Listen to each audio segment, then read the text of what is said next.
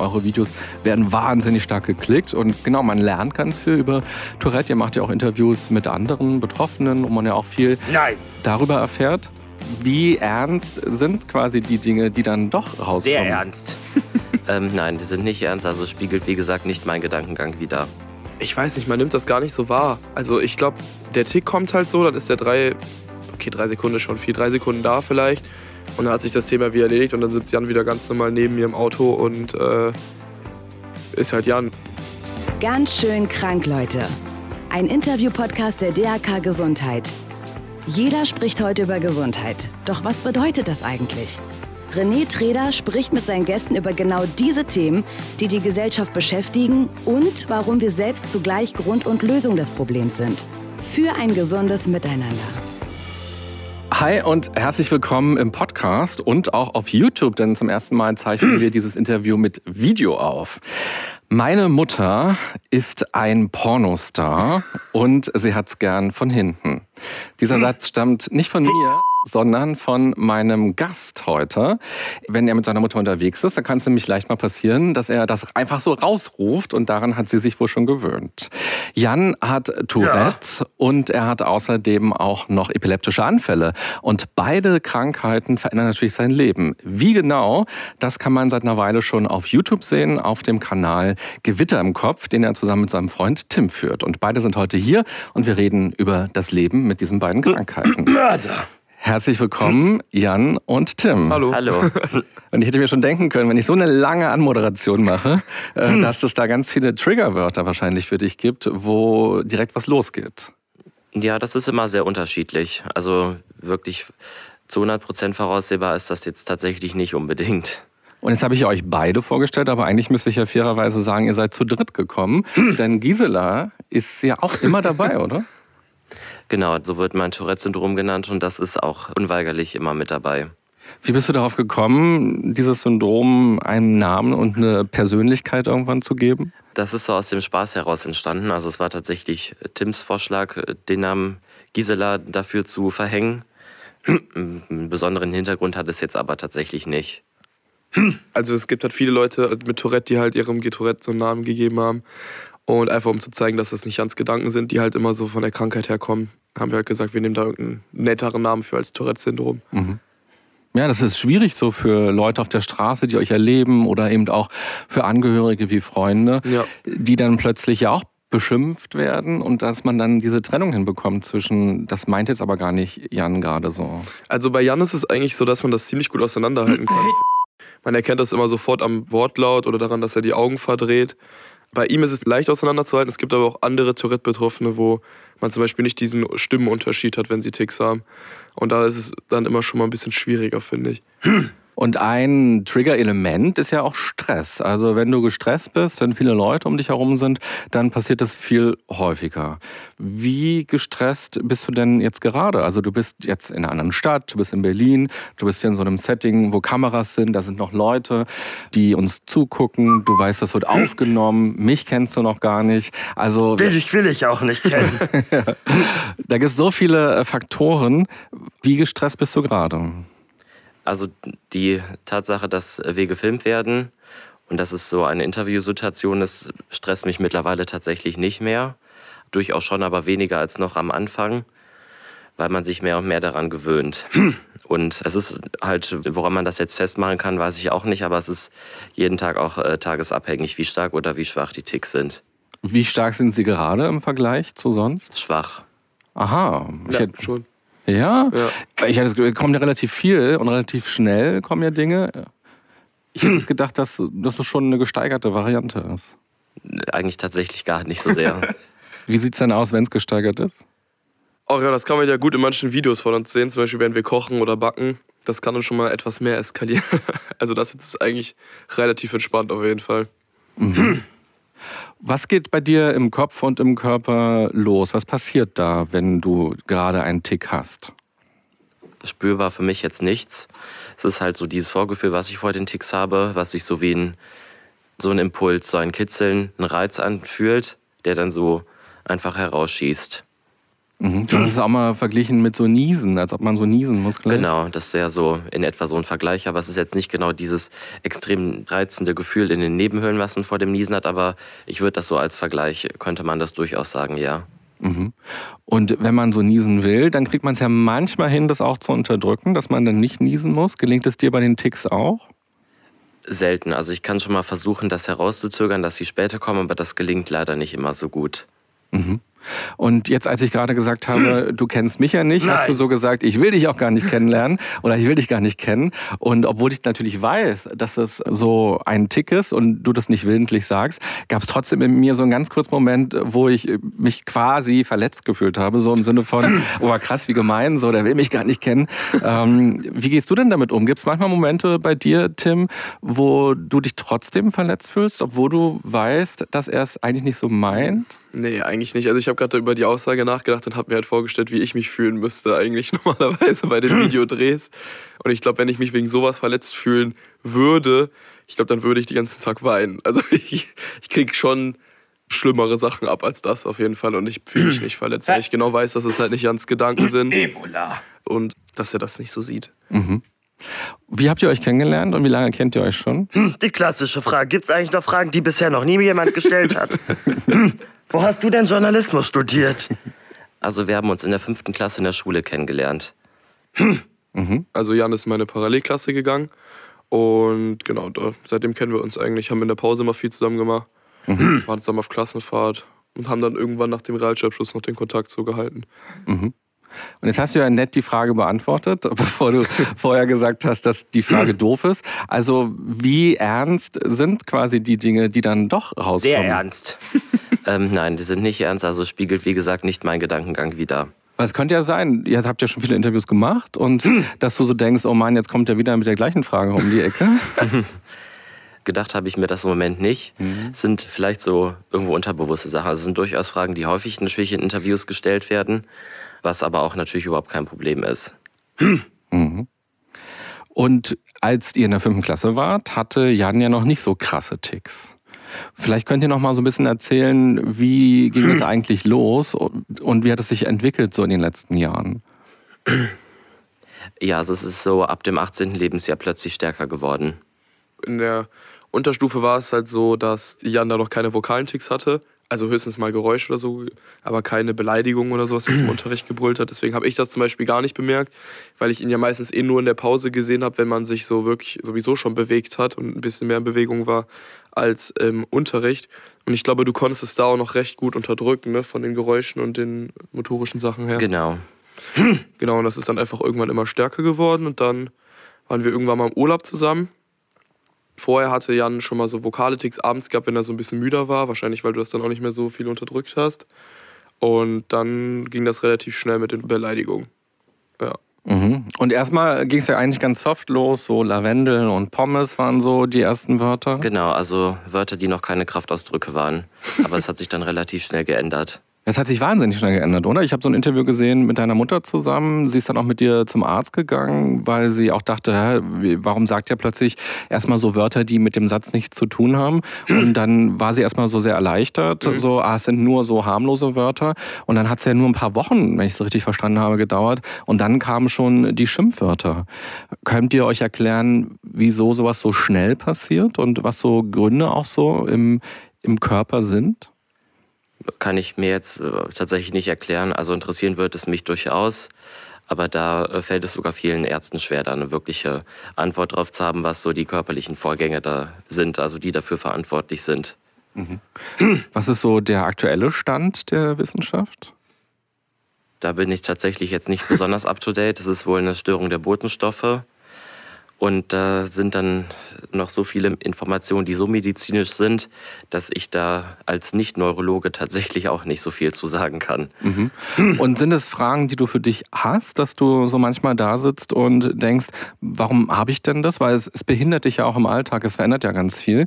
Gibt es manchmal so Gedanken oder hast du es völlig für dich abgehakt, dass du sagst, nee, das gehört jetzt zu mir, das ist etwas, was ich habe und auch selbst wenn ich verstehen sollte, warum das da ist und welche Neurotransmitter im Gehirn was was machen, bringt es mir ja nichts. Also ich habe irgendwann aufgehört, mir so die Fragen zu stellen, warum interessieren wird es mich natürlich durchaus. Ja, viele neurologische Krankheitsbilder, die noch nicht komplett erforscht sind.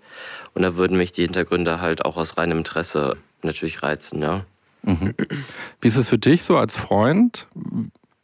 Ob mich das jetzt interessiert, warum Jan das hat? Und auch das Verstehen dahinter? Ähm, klar, wenn man hundertprozentig wüsste, woher es kommen würde, würde mich das schon interessieren, aber man weiß es halt nicht hundertprozentig.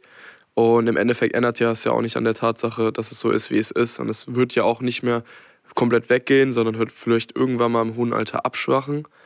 Aber ändern kann man daran ja auch nichts. Mhm. Und du bist ja jetzt auch keiner, der sich irgendwie zu Hause verkriecht und dann den ganzen Tag weint. Deswegen. Genau, das bin ich zum Glück nicht. Und das ist so die Erfahrung, die man bei anderen Patienten sieht, dass es im Alter schwächer wird? Es kann gut sein, dass die Ticks im höheren Alter nachlassen. Mhm. Aber das ist bei mir natürlich jetzt noch nicht abzusehen. ja, wie alt bist du jetzt? Ich werde nächste Woche 22. Mhm. Ich habe eine Dokumentation gesehen über auch einen jungen Mann, der Tourette hat. Und der hat angefangen, Ballett zu tanzen und Klavier zu spielen. Und bei ihm ist es tatsächlich dazu gekommen, dass es komplett aufgehört hat mit den Ticks. Und er erklärt sich das halt so, dass sein Gehirn so viel zu tun hat mit den Ballettbewegungen und mit dem Klavierspielen, dass es halt so ausgelastet ist, dass es gar keine Kapazitäten mehr hat, auf andere Sachen sich zu konzentrieren. Ja, ich habe davon auch gehört. Ich kann mir sehr gut vorstellen, dass während er Ballett, Tanz oder Klavier spielt, dass die Ticks nicht vorhanden sind. Das ist ja immer so, wenn man sich auf eine Sache sehr konzentriert. Aber dass das Tourette-Syndrom permanent dadurch geheilt wird, kann ich mir tatsächlich weniger vorstellen. Mhm. Also es ist ja halt bei einer unheilbaren Krankheit wäre es sehr überraschend, dass diese geheilt wird. Mhm. Und gibt es Medikamente, die das unterdrücken? Es gibt diverse Psychopharmaka, Neuroleptika, die verschrieben werden, bis hin zu starken Beruhigungsmitteln, aber es sind keine Medikamente, die speziell gegen Tourette entwickelt wurden. Mhm. Oder Cannabis zum Beispiel hilft ja auch bei manchen Patienten. Mhm. Genau, bei vielen Tourette-Patienten ist eine Behandlung mit CBD oder THC wirksam. Ich gehöre tatsächlich nicht dazu. Mhm. Und diese Tabletten, nimmst du die oder nimmst du die nicht? Nein, ich nehme nur Neuroleptika, die die Epilepsie behandeln jeden Tag und die beeinflussen das Tourette-Syndrom aber nicht. Mhm. Und der Nachteil wäre wahrscheinlich bei den anderen Medikamenten, dass sie dich allgemein sehr dämmen würden und sehr genau, runter machen würden. machen müde, es ist eine Belastung für die Nieren. Mhm. Du hast die mal eine Und Zeit Gewichtszunahme, genommen, ne? ja. Ja, das hat man dann noch richtig gemerkt, dass du so müde warst. Wie hat er sich da verändert? Ja, halt erschöpft und müde hat man halt schon gemerkt, so unausgeschlafen ein bisschen. Merkt man ja auch manchmal, wenn du deine Epilepsie-Medikamente nimmst, so gegen 18 Uhr ist das ja immer, dass du dann halt müder wirst, erstmal für eine Stunde oder so, bis sich das erstmal wieder so ein bisschen, ja, bis du wieder was wacher wirst, glaube ich. So. Ja. Mhm. Wenn ich die YouTube-Kommentare mir durchlese bei euch unter den Videos, da gibt es auch viele Leute, die sich so auch Gedanken machen, warum gibt es Tourette oder was ist der Grund. Und klar, das ist alles total laienhaft. Und da gibt es natürlich auch viele Wissenschaftler, die sich schon Gedanken gemacht haben. Und ich fand einen Kommentar aber spannend. Und zwar hat Ann vor ungefähr einem Monat kommentiert, Jan ist zu höflich, deshalb braucht er Gisela als Ausgleich. das haben wir auch schon häufiger gehört ist natürlich auch eine sehr lustige Aussage. Mhm. Aber es ist halt wirklich so, ich habe damals schon immer gesagt, Jan ist so der höflichste Mensch, den ich kenne. Auch wenn es mal Leute gibt, die du nicht magst, und so bist du immer so zu 100% komplett höflich. Und dann war es halt richtig komisch, dass genau Jan das getroffen hat. War schon merkwürdig irgendwie.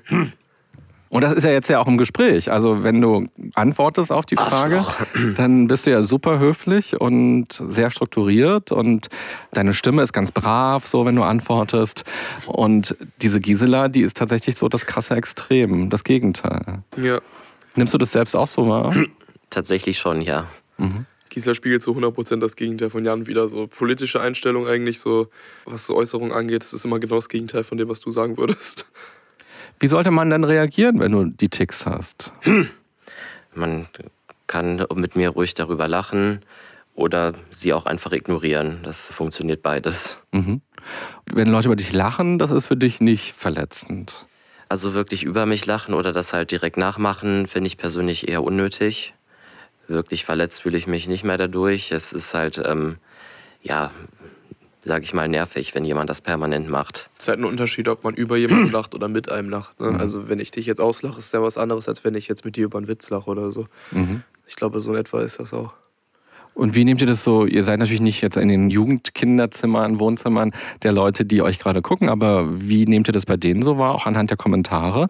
Ähm, die schauen sich ja die Videos auch ganz stark an, weil sie ja eigentlich darauf warten, dass du gleich einen Tick hast und dass da irgendwas Lustiges passiert, irgendwas, was aus der Reihe quasi kommt. Ich glaube, das ist bei uns ziemlich geteilt. Also ich glaube, es gibt einmal die Fraktion, die die Videos guckt, weil sie sich für die Krankheit interessieren. Dann gibt es die Fraktion, die sich halt für uns als Menschen so interessieren, so die Freundschaft zwischen uns beiden, dass sie sich auch nur für Jan als Menschen interessieren, unabhängig vom Tourette-Syndrom. Und dann gibt es, glaube ich, die Leute, die halt auch teilweise die Videos halt natürlich gucken, weil sie auch unterhaltsam sind und weil dann halt wieder mir jemand Milch über den Kopf schüttet oder so. Aber das ist ja auch nicht schlimm. Ist ja egal, mit welchem Grund du dir die Videos anguckst, du setzt dich ja immer mit dem Tourette-Syndrom auseinander. Das heißt, egal welche Person das Video guckt, ob es jetzt wegen diesen Ticks ist oder wegen uns oder wegen Jan oder wegen mir, keine Ahnung, sie hat sich das angeguckt und weiß, was das Tourette-Syndrom ist. Und somit haben wir ja den Zweck des Kanals erfüllt. Also deswegen ist uns das eigentlich ziemlich egal. Mhm.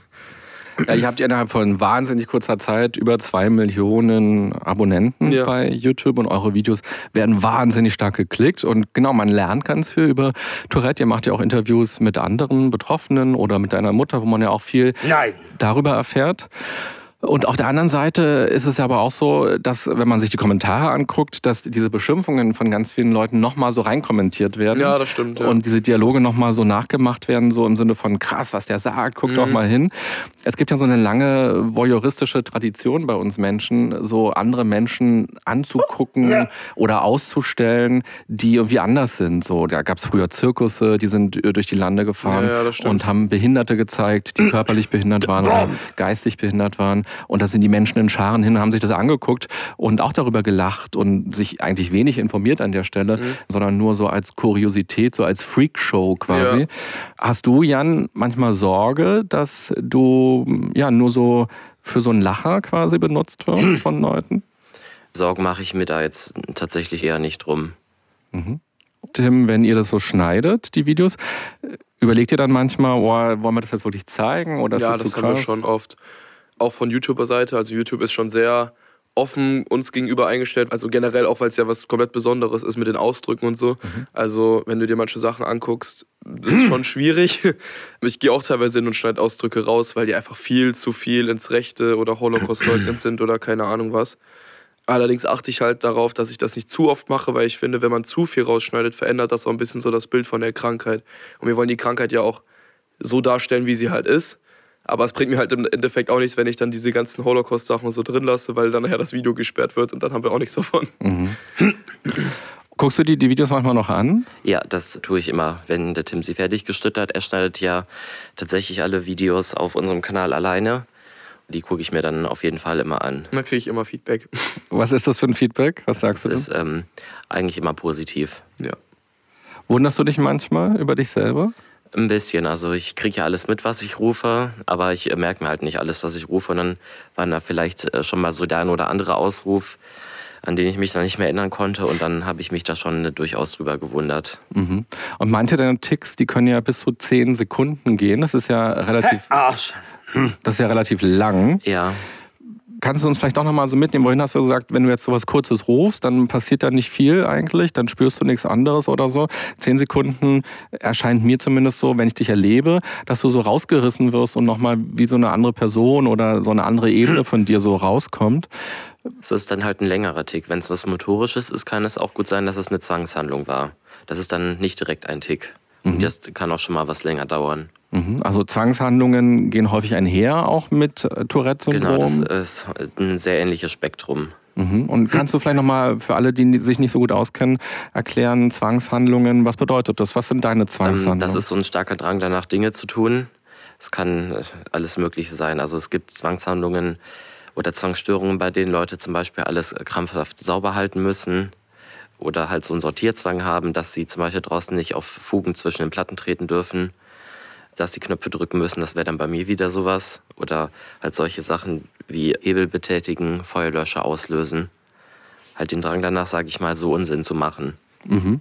Jetzt bist du gerade vor kurzem in deine neue Wohnung in Köln gezogen. Ja. Hast du die irgendwie Tourette sicher gemacht? Kann man das Tourette sicher machen? Die war vorher schon Tourette sicher, also steht kein Feuerlöscher drin. Und andere Sachen sind auch keine Gefahr. Nee, eine Gefahr nicht. Also bei Jan ist es nicht so, dass er irgendwelche Fensterscheiben kaputt tritt oder so, aber da gibt es durchaus auch andere Patienten, die da eher so Probleme mit haben. Mhm, genau, ich habe auch gesehen, da hat jemand zum Beispiel vor seinem ähm, Computer Genau. nochmal so eine extra Sicherheitsglasscheibe Genau. vorgemacht. Oder im Auto nochmal so eine extra Glasscheibe, weil er die einfach so plötzlich mit der Hand einboxen könnte. Ja. Genau, mit ihm haben wir auch schon ein Video gemacht.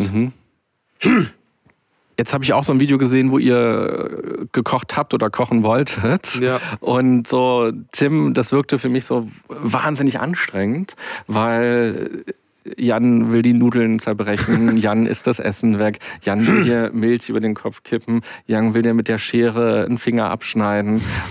Und Das ähm, ist ja dann nur ein Bluff. Also bisher hat er ja noch alle Finger. Also ich habe auch keine Angst, dass mir irgendwas Schwerwiegendes zustoßen könnte oder so. Da bin ich mir eigentlich ziemlich sicher, dass da nichts passiert. aber wie sind so die Interaktionen miteinander? Nervt es dich manchmal auch? Mm, Nerven nicht, weil ich gehe davon aus, wenn wir kochen, dass sowas passiert, ehrlich gesagt. Manchmal ist es ein bisschen zum Verzweifeln, wenn man dann so richtig schönes Essen fertig hat und dann wird irgendwie Salz äh, unabhängig vom Zucker reingekippt oder irgendwas anderes wird da reingekippt, was da eigentlich nicht rein sollte. Dann ist es manchmal ein bisschen zum Verzweifeln. Aber im Endeffekt ist das ja auch, glaube ich, das, was die Leute so gut an uns finden, weil ich glaube, auch ohne das Tourette-Syndrom würden wir es nicht richtig hinkriegen. Das stimmt. Vermutlich mit weniger Sauerei. Aber wir sind jetzt beide nicht unbedingt so die Köche. Und genau deswegen haben wir halt dieses Format aufgemacht, weil wir einfach zeigen wollten, ja, wir können es nicht, wir probieren es einfach und gucken, was draus wird.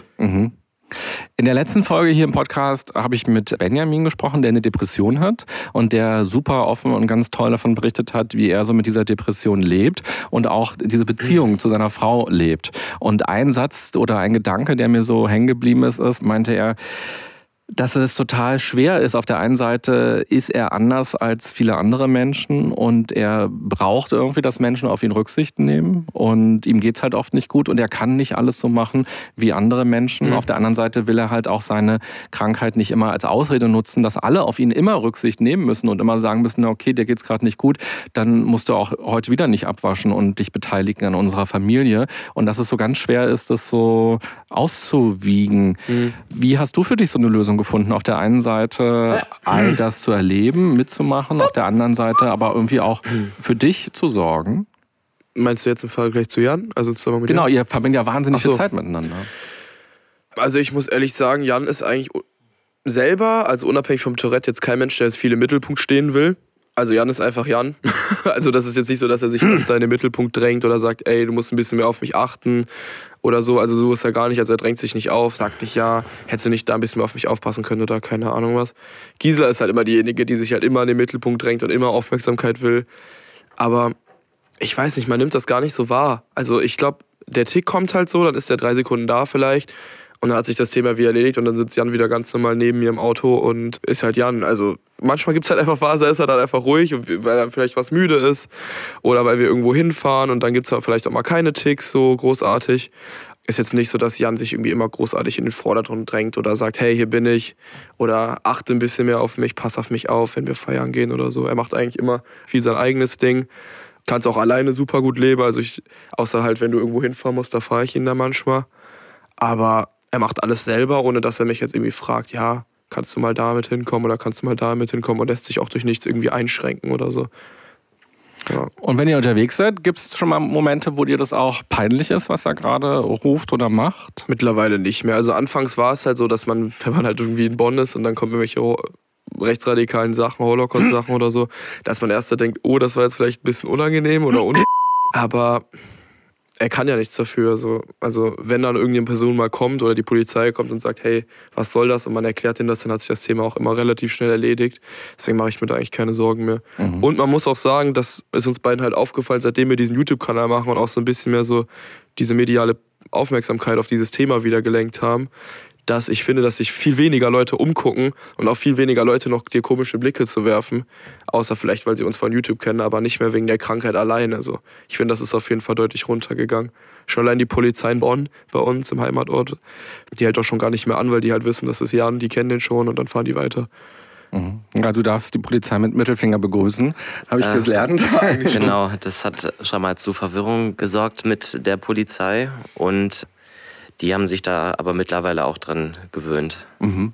Klar, und so ein YouTube-Kanal, wenn man euch da sieht, dann hat es natürlich diesen wunderbaren Nebeneffekt, dass die Leute euch irgendwann schon kennen und auch durch Ja. Interviews im Fernsehen oder auch auf anderen Kanälen, sodass sie gar nicht mehr überrascht sind, sondern gleich wissen, ah, okay, das ist der Jan von Gewitter Mhm. im Kopf quasi.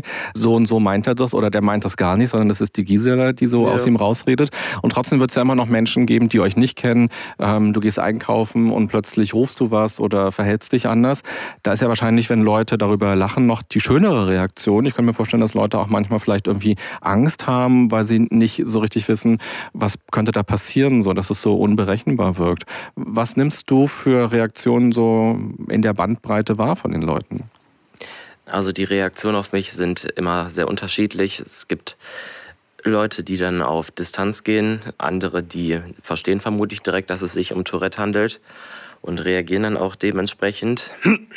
Die ignorieren das dann oder halt andere sprechen mich direkt darauf an. Und du hast ja auch schon mal eine Flasche entgegengeworfen bekommen. Ja, das ist auch schon mal passiert. Also, dass jemand sich auch angegriffen gefühlt hat. Genau, da habe ich Heil Hitler gerufen in Hamburg, direkt an der Alster, und da hat jemand eine Wodkaflasche in meine Richtung geschmissen. Die hat mich aber zum Glück nicht getroffen. Gibt es verletzende Momente? Also der Hashtag von diesem Podcast heißt ja gesundes Miteinander.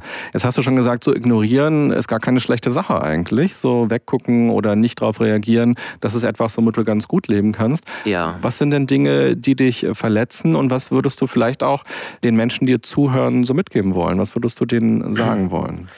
Vor allem, wenn ich in öffentlichen Verkehrsmitteln laute verbale Ticks habe, dass man halt direkt merkt, dass die Leute dich angucken, als ob man von einem anderen Planeten kommt und sich dann wegsetzen oder auch schon mal zu dem Kind sagen, äh, wir gehen da besser nicht hinterher Drogen genommen.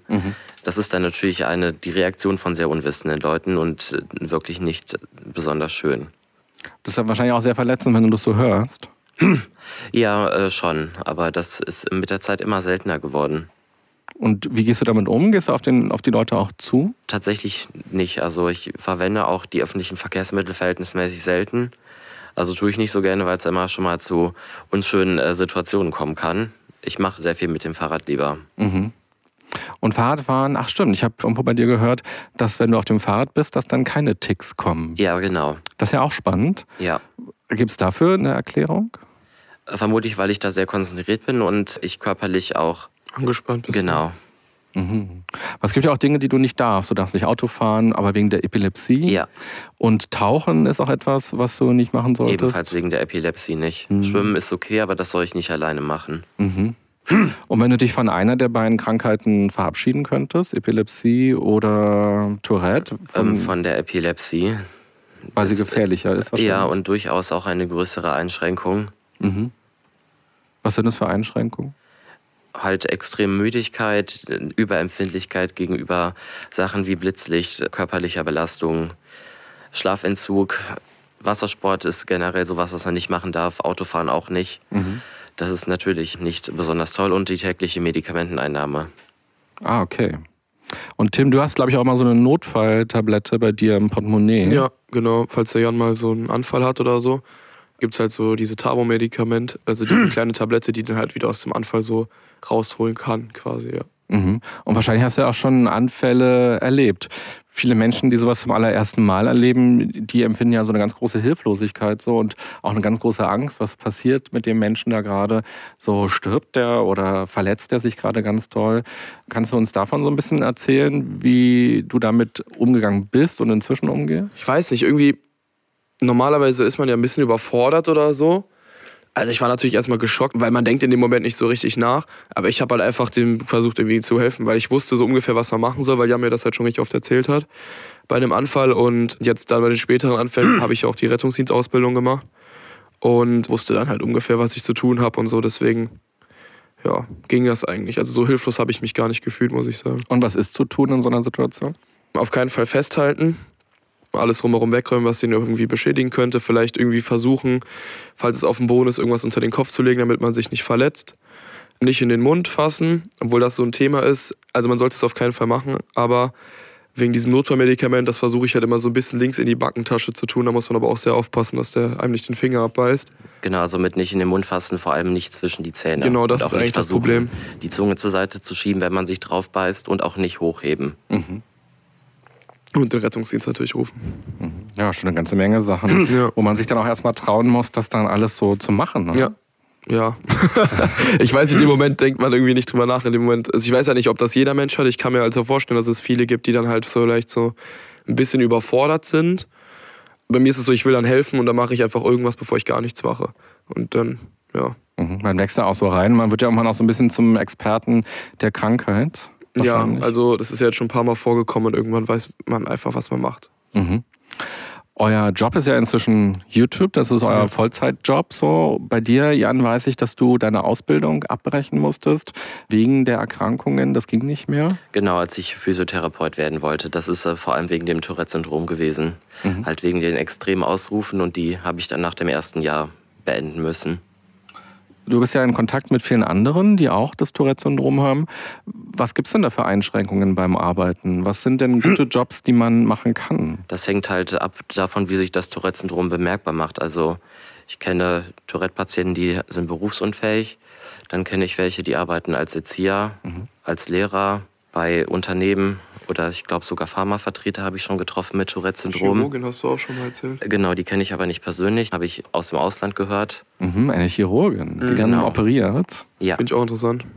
Wow, ja. Vielleicht können wir die ja auch mal treffen und interviewen. müssten wir, glaube ich, nach Kanada fliegen. Also, Ich Ja, war mir nicht why sicher, ob sie daher kommt. Was sind denn äh, Jobs, die für dich jetzt interessant sind? Also vielleicht geht YouTube ja noch bis zur Rente weiter, ähm, aber vielleicht kommt irgendwann ja auch mal so eine andere Phase, dass ihr auch gar keinen Bock mehr drauf habt und sagt, ich will gerne was anderes machen. Was könntest du dir vorstellen? Also vorstellen könnte ich mir vieles. Was umsetzbar ist, ist dann die andere Frage. Vermutlich würde ich dann im Büro sitzen. Also von uns aus kann ich mir nicht vorstellen, dass wir irgendwann sagen, dass YouTube uns keinen Bock mehr macht, weil man Genau, halt. also auf jeden Fall. Also ich wollte in den Medien bleiben. Das äh, kann ich mir, also tue ich ja aktuell auch und das kann ich mir auch sehr gut vorstellen. Es kann ja trotzdem sein, dass ihr irgendwann denkt, ach Mensch, jetzt will ich lieber einen Fahrradladen aufmachen irgendwo und nicht mehr so in den Medien stehen, weil jeder so dein Leben kennt und deine Wohnung kennt. Genau, nee, aber ich glaube, einen Fahrradladen machen wir nicht auf. Weder einen großen noch einen kleinen. Jetzt hast du zwischendurch gerade Bombe gerufen und das machst du ja auch, wenn du unterwegs bist, zum Beispiel am Flughafen oder im Flugzeug. Es gibt so einige Flughäfen, die sind so ein bisschen kritischer gewesen, wo du dich dann vorher angemeldet hast und die dann sagten, nee, lieber mal nicht vorbeikommen. Ja, das stimmt. Also ich rufe bei Flughäfen und den Fluggesellschaften vorher immer an, um im Voraus Probleme zu vermeiden, was halt zu Verzögerungen führen könnte. Und so hat es bis jetzt auch immer geklappt. Ähm, es gab da einen Flughafen mal, der hat das mal sehr kritisch gesehen. Dann haben wir diesen Flughafen aber mal in einem Video namentlich erwähnt und da gab es seitdem tatsächlich dann nie wieder Probleme. Okay, also so kann auch so ein YouTube-Video was Positives verändern in der Welt Durchaus. plötzlich. Das ist ja ganz schön. Das merkt man generell aber auch voll. Also generell dieser Impact von YouTube-Videos, ich glaube, der wird von manchen Leuten richtig unterschätzt. Jetzt, wenn du ins Flugzeug reinkommst, stelle ich mir vor, wir sitzen jetzt im gleichen Flugzeug, du sitzt irgendwie zehn Reihen vor mir, ich sehe dich gar nicht. Ja. Und während ich meinen Tomatensaft schlürfe, höre ich plötzlich, wie jemand dreimal Bombe schreit. Gibt es sozusagen einmal vorher die Ansage irgendwie, so, Achtung Leute, das kann jetzt passieren, keine Sorge, oder Also es eine- passiert dann Eine einfach? Durchsage ha- habe ich noch nie mitbekommen. Ich glaube, die sagen das höchstens den Sitznachbarn. Wenn du halt tatsächlich zehn Reihen von mir entfernt sitzt, frage ich mich, ob du das tatsächlich hören würdest. Das bezweifle ich eher. Also weil das dadurch von außen schon sehr laut ist äh, durch die Maschinen im Flugzeug. Die Leute, die vielleicht in meiner Reihe sitzen, ja. Und eventuell noch vor mir oder hinter mir, aber sonst dringt die Stimme der Ticks tatsächlich nicht so weit durch im Flugzeug. Und sagst du dann so, oh, keine Angst, das ist jetzt ein Tick von mir gewesen? Oder ja, wie den passiert Sitznachbarn sage ich das schon mal. Aber ich glaube, also ich habe das Gefühl, dass die, das Personal denen das vorher gesagt hat. Ah, okay. Das Flugzeugpersonal freut sich ja auch immer darüber, wenn man denen vorher mitteilt, dass man Epilepsie hat. Mhm. Oder halt so Krankheiten wie Diabetes etc., weil sie darauf geschult sind, zu wissen, wie sie dann reagieren sollen, wenn mal jemand einen Anfall oder ähnliches im Flugzeug bekommt. Okay. Dann würde ich gerne mit euch über die Liebe sprechen. ähm, wie ist denn das, wenn du jetzt zum Beispiel einen Typen daten würdest? Würdest du vorher dann auch sagen, so, es kann passieren? Oder ich stelle mir so vor, beim ersten Date ist es so, man ist mega aufgeregt, findet die andere Person mich toll und man will sich so von der besten Seite zeigen und dann geht man irgendwie spazieren oder ein Eis essen. Und das kann ja relativ schnell passieren, dass du Das dann Eis im plötzlich Gesicht landet. ja, oder Hitler rufst oder. Ja, Das kann auf jeden Fall passieren. Also Das Tourette-Syndrom in dem Fall auf jeden Fall ein Eisbrecher. Sozusagen ein Gesprächsthema ist dann so oder so da. Aber vorwarnen tue ich das jetzt auch nicht. Ich glaube, man merkt das auch relativ schnell. Ne? Ja, also, sehr schnell. Ich glaube, wenn man so eine Minute mit Jan redet, merkt man schon, dass irgendwas, was heißt nicht richtig ist, aber dass du halt eine Krankheit hast oder dass du das Tourette-Syndrom hast. Aber wie machst du das, wenn du jetzt mit jemandem zum Beispiel schreibst, den du noch nicht getroffen hast? Gibt ja ganz viele Online-Plattformen, wo man sich so datet, wo man erstmal nur drei Fotos sieht und wo man ganz tolle Dinge schreiben kann und sich wirklich von der besten Seite zeigen kann. Und dann kommt es irgendwann zum ersten Date. Wie machst du sowas? Da würde ich dann auf jeden Fall mit offenen Karten spielen. Also ich muss sagen, dass ich die Plattform tatsächlich gar nicht verwende.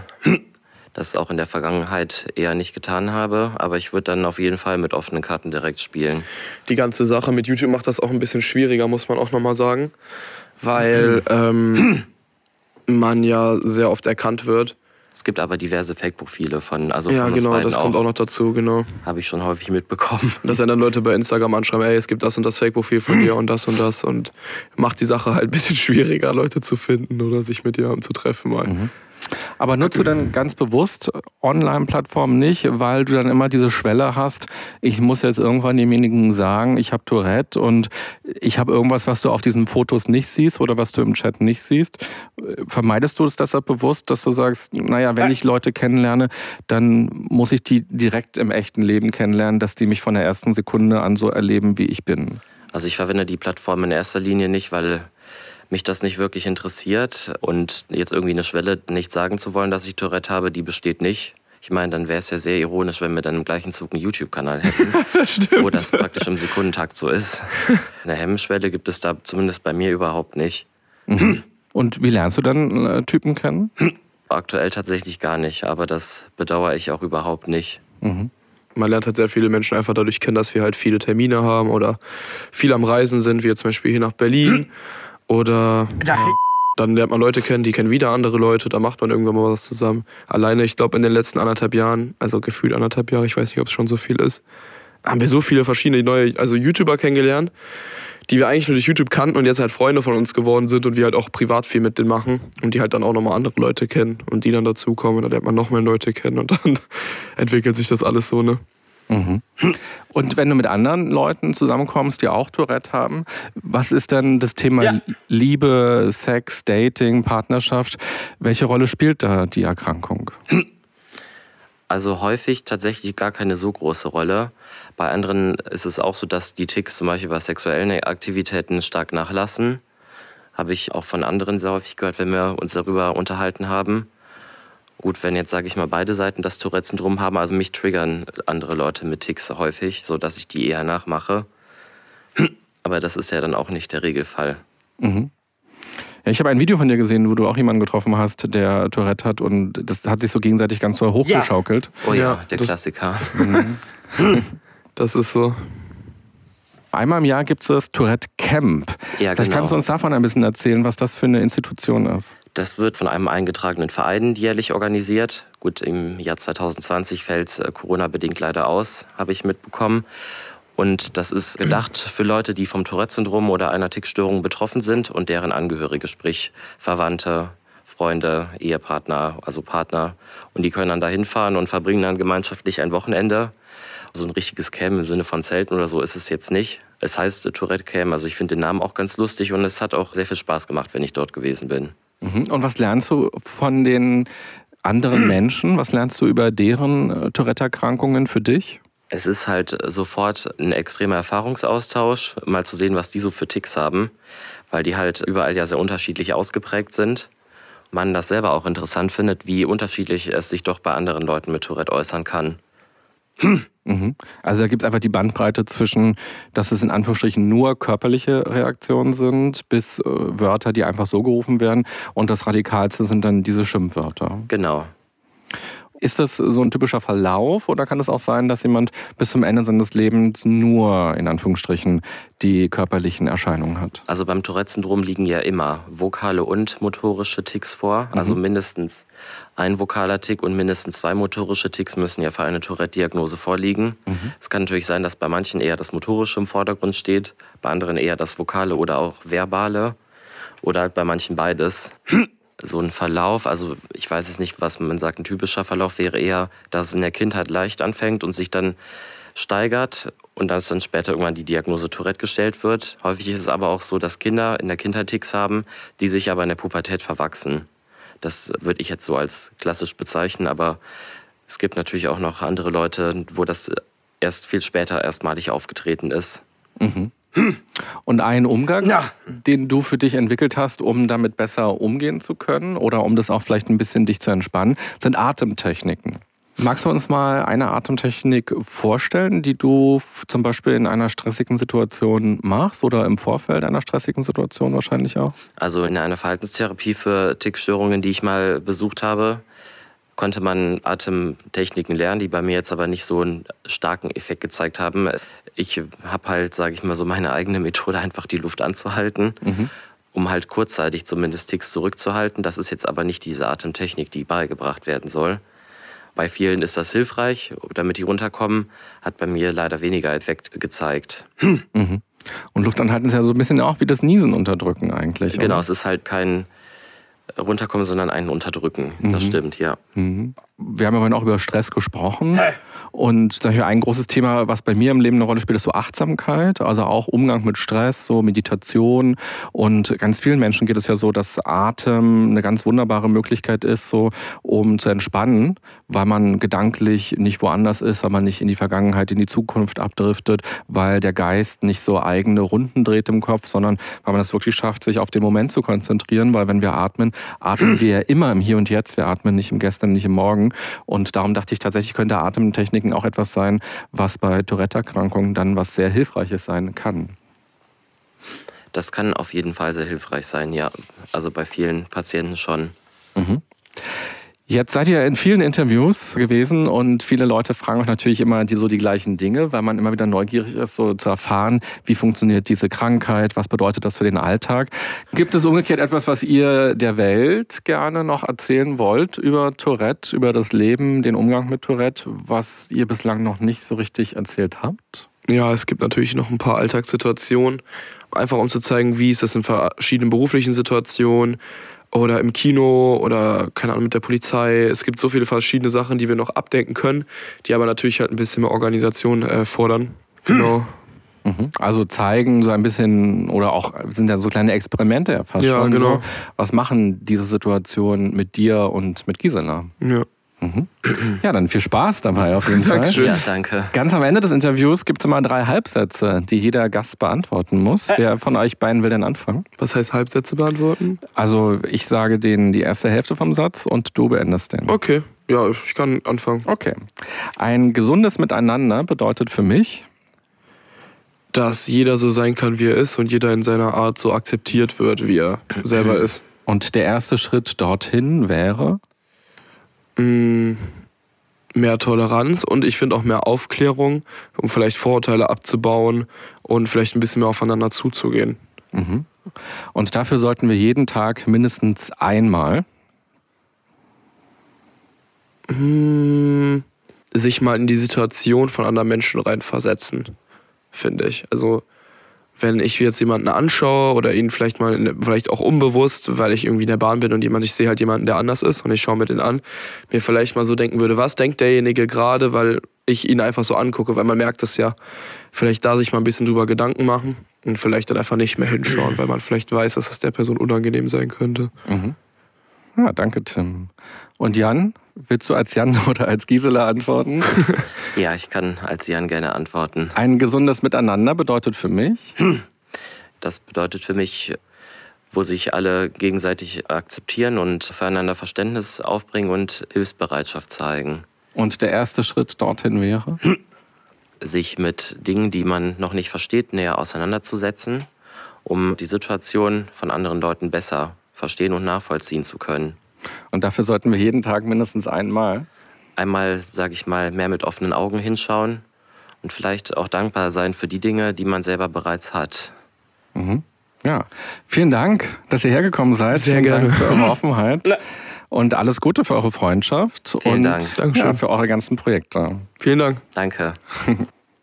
Liebe Podcasthörerinnen, lieber Podcasthörer oder auch lieber YouTube-Gucker, Krankheiten können einen ganz persönlich nerven, sie können das Leben verändern, Behinderungen ja genauso, der Alltag kann sich dadurch ganz anders anfühlen. Beeindruckend fand ich bei Jan zu sehen, dass er hey. seine Krankheit im wahrsten Sinne des Wortes irgendwie umarmt, dass er nicht im Widerstand damit ist und immer versucht anzukämpfen, sondern dass sie Teil seines Lebens ist und dass er auch mit Humor damit umgeht. Du kannst ja mal für dich überlegen, was bei dir würde sich denn in deinem Leben verändern, wenn du bei gewissen Aspekten nicht mehr im Widerstand bist, sondern vielleicht sogar auch eine humorvolle Ebene hinbekommst. Ich wünsche dir eine gute und achtsame Zeit. Bis bald, bye bye, sagt René Träder. Das war ganz schön krank, Leute. Der Podcast der DAK Gesundheit mit René Träder. Danke fürs Zuhören und abonniert gerne unseren Podcast, um keinen der folgenden spannenden Gäste mit ihren inspirierenden Geschichten zu verpassen. Und nicht vergessen, für ein gesundes Miteinander.